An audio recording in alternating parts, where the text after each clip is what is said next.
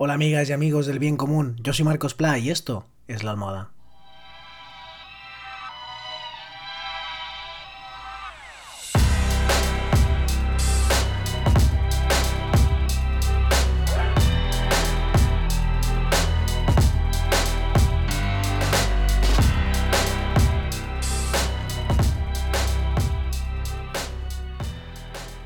Tal? ¿Cómo estáis? Hoy es lunes 21 de septiembre de 2020 y lo primero que quería hacer es daros las gracias. Eh, eh, estoy contento.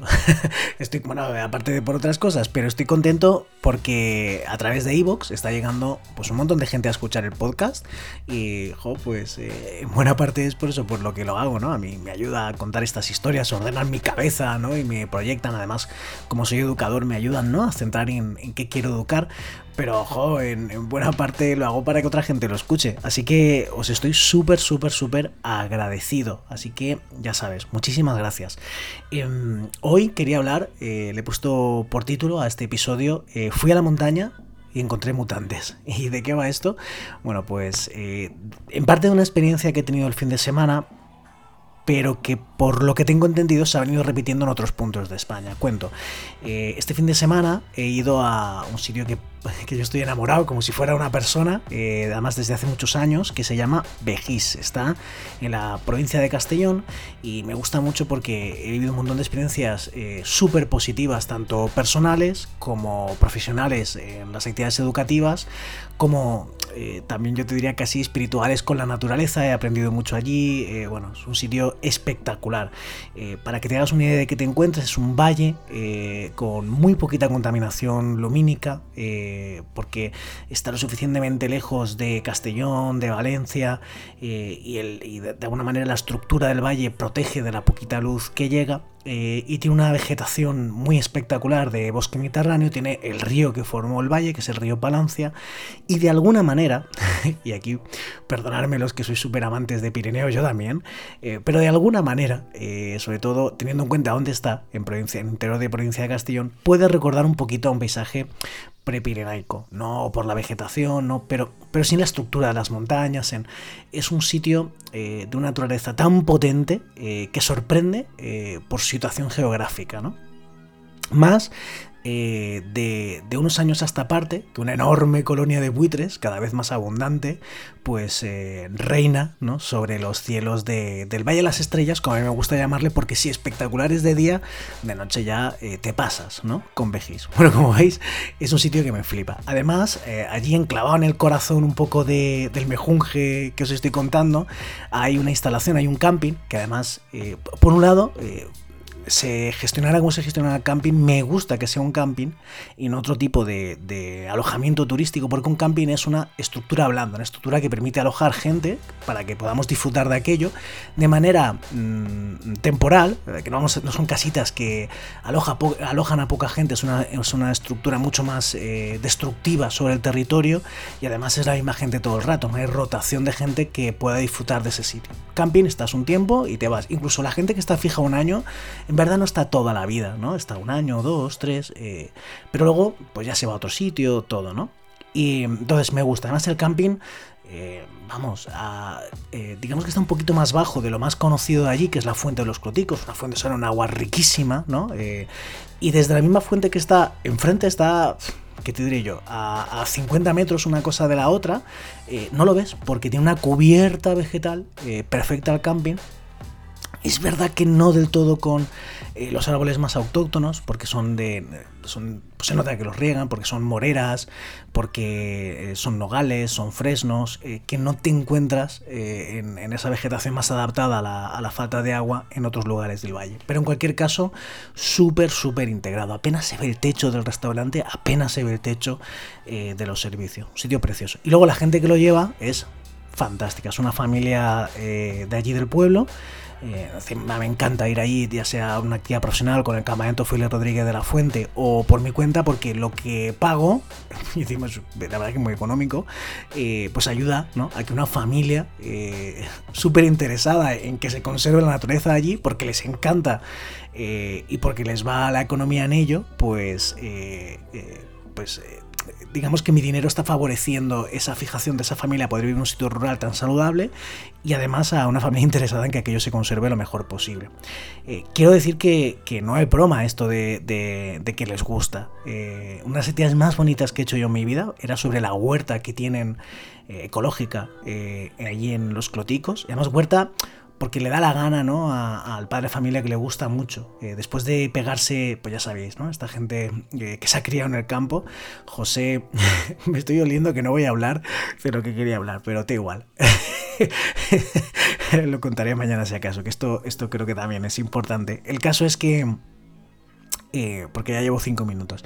El caso es que José, que es el padre de la familia, es, un señor muy muy interesante, eh, es de esta gente que se ha criado en el campo y casi en otra era, ¿no? Eh, aunque no es tan mayor. él cuando era chiquitín me ha explicado varias veces que a los siete años ya le mandaban a veces a dormir fuera, ¿no? con las ovejas. Él se iba todos los días con las, todo el día solo con las ovejas por ahí y esa era su escuela, ¿no? Eh, y volvía. Hoy un niño de 7 años todavía no le dejamos venir al campamento Félix Rodríguez de la Fuente, que empieza a partir de los 8. Es decir, ¿no? como cambio de, de cómo hemos cambiado. Entonces, eh, es una persona que, el valle es su vida, ¿no? Eh, eh, una vez, después de esos veranos trepidantes que se pegan de curro interminable, están todo el día allí, el matrimonio más mayor de la familia, todo el día allí en verano, todos los días, es súper sacrificado, ¿no? Súper, súper sacrificado. Poca gente ha visto currar como, como esta familia. Y... Y entonces, eh, bueno, pues se tiene muy, merecidas unas vacaciones en septiembre, ¿no? Y, me han explicado alguna vez, pues, que se han ido a Benidorm, no sé qué, y que a los pocos días él quería volver porque echaba de menos el Peñascabia, ¿no? Eh, creo que es casi literal, ¿no? Como, como él me lo ha explicado alguna vez. Y en verdad me flipa, ¿no? Porque, hombre, yo, yo, yo también...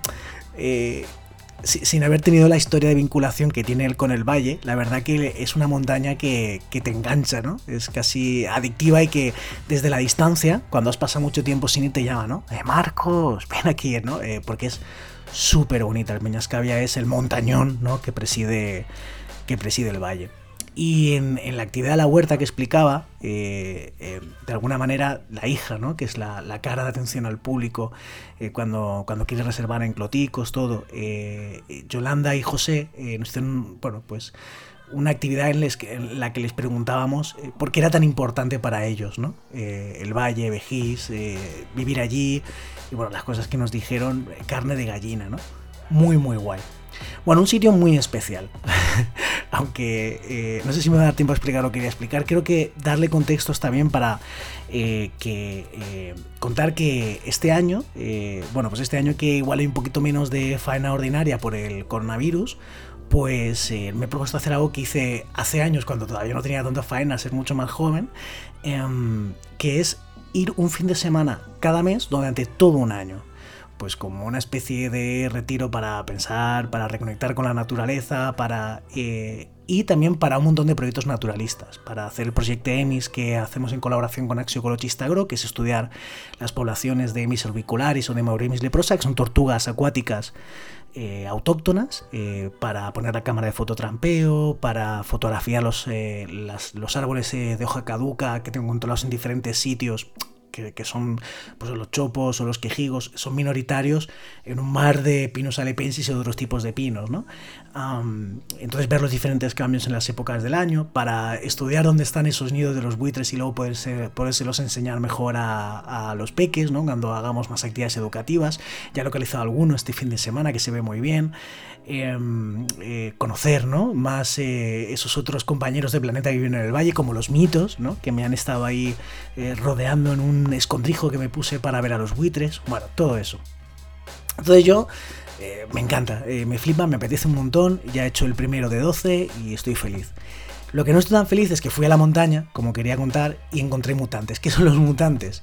Pues es una eh, expresión que utilizamos en el campamento Félix Rodríguez de la Fuente, que sería como el antónimo de los linces. ¿Y, qué son los linces?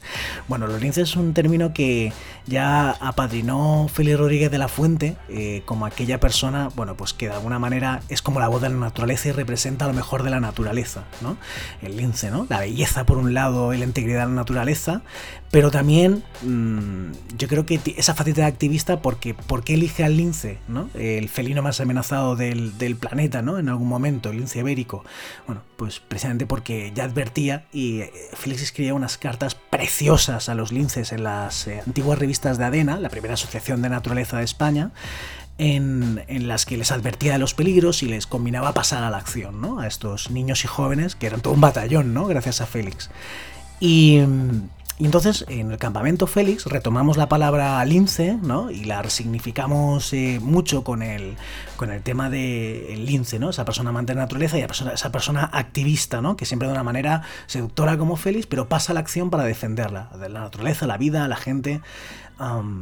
y como antónimo, eh, nos inventamos lo de los mutantes. Los mutantes, eh, huyendo de esa dicotomía buenos-malos, ¿no? Eh, entendiendo que, bueno, pues que a veces mm, nos falta información, ¿no? Cuando el, ejemplo que quiero hablar hoy es, es, de cuando encontramos mutantes es por ejemplo gente que hemos visto este fin de semana que, que, lo ha llenado todo de basura o que andaba a gritos por el valle, ¿no? Entonces, ¿es gente mala? Yo creo que no. Yo en algún momento he sido esos, que habré tirado alguna basura, que, que a lo mejor he ido pegando gritos y no debía, e incluso ya mi fase de educador hace años y... Entonces, eh, el mutante podemos decir que es aquella persona que igual está metiendo un poco la pata de cara al bien común, ¿no? De cara a cuidar a los demás y de cuidar a la tierra, pero que no necesariamente es mala gente, ¿no? Entonces, fui a la montaña, fui a Vejís en este caso, pero vale para otros puntos de España. Eh, ahora, ahora, cuento ejemplos y encontré mutantes. He encontrado gente, no toda, ¿eh? Pero he encontrado gente que, nos está fastidiando al resto y al resto de especies, ¿no? Eh, ¿Cómo? Pues ya, ya digo, basura. Eh, Vejís, eh, aunque no he repetido estos últimos años ir un fin de semana cada mes del año, pues me he tirado allí dos meses prácticamente todos los años, desde... no sé, desde hace 20 años, es que ni lo recuerdo. Es decir, que me lo conozco muy bien. Y yo estaba feliz hasta este año de, de haber encontrado menos basura. Es decir, eh, una vez hicimos el experimento de, bueno, nos propusimos como actividad retirar basura en uno de los campamentos hace tres años o por ahí, o cuatro, y en verdad no encontramos prácticamente, había alguna cosa, pero muy poquita. La que encontramos además era fosilizada, es decir, de los años, porque los envases eran muy viejos, de los 70, de los 80, de... y yo me alegraba. Eh, era como una prueba de que habíamos tenido mayor conciencia y lo sigo manteniendo. Solo que teníamos mayor conciencia la gente que salíamos más a la naturaleza. Pero este año lo ha cambiado todo. Como el coronavirus, por un lado, nos ha tenido encerrados y luego hemos necesitado salir, ¿no? Como un toro en estampida. Y por otro lado, no hemos podido ir a todos los sitios que queríamos, o por economía, o porque estaban cerrados los destinos internacionales, o por muchas razones pues hemos ido a los sitios más cercanos. Eso por un lado está bien, porque mucha gente desconocía que tenía verdaderos paraísos a, a su lado cerquita de, donde vive. Pero por otro lado, eh, es un problema. Porque mucha gente ha ido. Hay dos problemas. Uno, la cantidad de gente y parte de la gente que ha ido que va con un chip eh, mutante, con un chip urbanita, con un chip eh, que chirría totalmente en un sitio como este. ¿no? Entonces, tengo el mismo sentimiento en la Marchal de Almenara, ahí de Almenara, otro sitio precioso que hay que visitar. En la Marchal de Masanasa, que es donde yo vivo, que he tenido durante años atrás, eh, llevo viviendo o llevo visitándola desde 2015, algo así, hace unos 5 años, de, jolín, este sitio es maravilloso, es otro paraíso. Me gustaría que lo conociera más gente. Y dijiste igual, ¿no? Jolín, este sitio es otro paraíso, me gustaría que lo conociera más gente. Pero luego, eh, el problema es que estos espacios naturales, para disfrutarlos, pues funcionan algo así como la curva de Gauss, ¿no? Que mola que lo visite más gente para que más gente eh, le impacte, ¿no? Le deje esa huella en la naturaleza y entonces eh, recuerde que es parte de la Tierra y pueda vivir en coherencia, cuidándola, viviendo en equilibrio con la Tierra, haciendo lo posible por ello.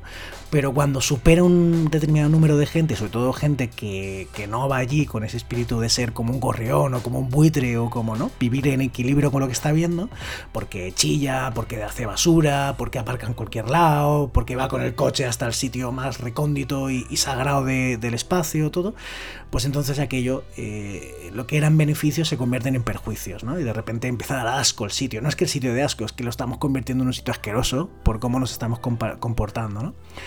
Entonces, eh, yo ante esto creo que hace falta pues más información, educación ambiental, ¿no? Eh, y ya ando rumiando algún proyecto, ¿no? Para intentar eh, sumar en este sentido. ojalá las administraciones pues se impliquen. Em, y por otro lado, pues hace falta regulación, ¿no? yo la he visto en algunos sitios. Estuve el año pasado en eh, hablo de memoria, pero el último sitio donde lo he visto claramente, bueno, aparte en Pirineos, eh, varios sitios, pero como había sitios que no conocíamos, no he entrado a los sitios regulados, pero me parece súper bien que lo estén. por ejemplo, sí, el, comedero que lo conté por aquí, el muladar que vimos tan espectacular, donde vimos buitre leonado, quebrantahuesos, salimoche, sí podías entrar en teoría cuantos quisieses, creo, pero lo que no podías hacer era ir en coche. Dejabas el coche en un sitio que ya costaba de llegar y entonces ya ibas andando. Y eso eh, dejaba atrás a mucha gente pues que eso le, desincentivaba, le desanimaba. ¿no? Y yo creo que esta sería una posibilidad, eh, pero hay otras muchas, que es cobrar una pequeña entradita, que es eh, pedir el DNI, que es, ¿no? Eh, lo he visto en otros sitios. El año pasado, en 2019, en agosto, estuve en la Sierra Norte de Guadalajara y en uno de los espacios que visitamos, súper chulo, estaba la entrada regulada. La entrada era ridícula, eran 2 o 3 euros o 4. Eh, ridícula. Eh, y el sitio estaba brutal, no había basura, estaba súper señalizado, no había mucha aglomeración. Había gente, pero no había mucha aglomeración de gente. Perfecto, perfecto, ¿no? Y yo creo que a Vejis le ha llegado la hora de de esto, ¿no?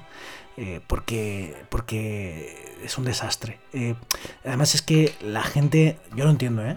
Pero yo a veces le digo a los niños, eh, es que tenemos buitres durmiendo, durmiendo, viviendo, todo, a, a, 100 metros de donde estamos. O sea, no sé cuántos metros hay en línea recta, quiero decir, porque está en vertical, entonces no calculamos bien la distancia, pero es que están al lado.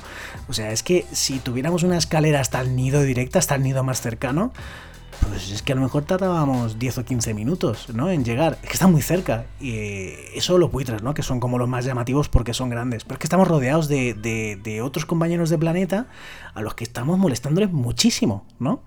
Eh, sobre todo si has vivido el valle. Yo a veces he tenido la suerte de estar yo solo en todo ese valle. Antes estaba poblado, no sé qué, pero ahora, alguna vez preparando alguna cosa, pues me he quedado yo solo en todo el valle. Y es que, que yo está. Es como, es como la ciudad, pero con otras especies, ¿no? Con otros pueblos.